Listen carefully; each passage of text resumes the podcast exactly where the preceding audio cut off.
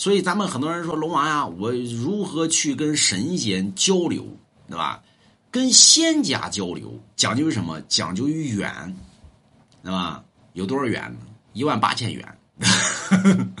你得有缘呢，你没缘你怎么去见着神仙呢？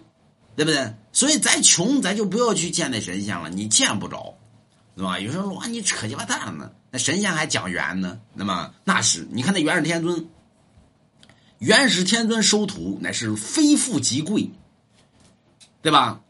你不管说是姜子牙，姜子牙有人说姜子牙是个穷人，姜子牙他爸那是商朝的财务部部长，那是官二代，对吧？观音菩萨，对吧？那是。那是公主，对吧？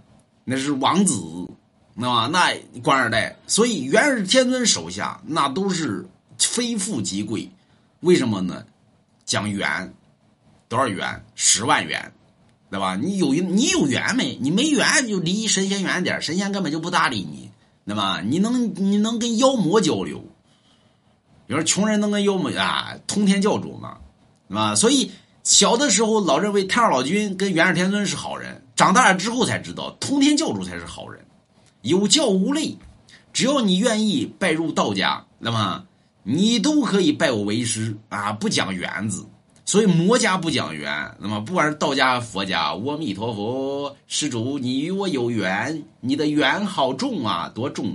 四百克，一克四百块钱，对吧？呃，缘好重啊！现在不不讲这个钱了，是吧？